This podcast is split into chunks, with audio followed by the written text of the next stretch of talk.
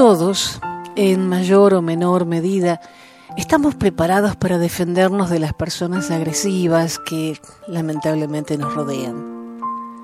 Nos enseñan a prevenirnos, a cerrarnos ante ataques que vemos venir, a percibir quién puede dañarnos y entonces estar alertas. Pero nadie nos prepara para repeler el ataque amigo. De repente un día, por fin, te das cuenta que la peor ofensa viene de alguien muy cercano, tan cercano que en algunos casos comparte tu cama desde hace años. Quizás un día un ángel se compadece y te abre los ojos.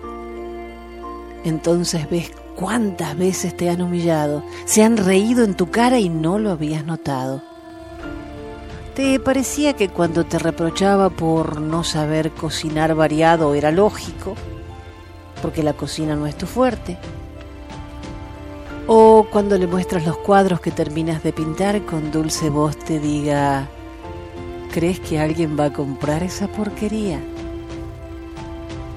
O si le contabas lo bien que te iba en tu trabajo, respondía que alguien que trabaja contigo, en su opinión, es mejor que tú.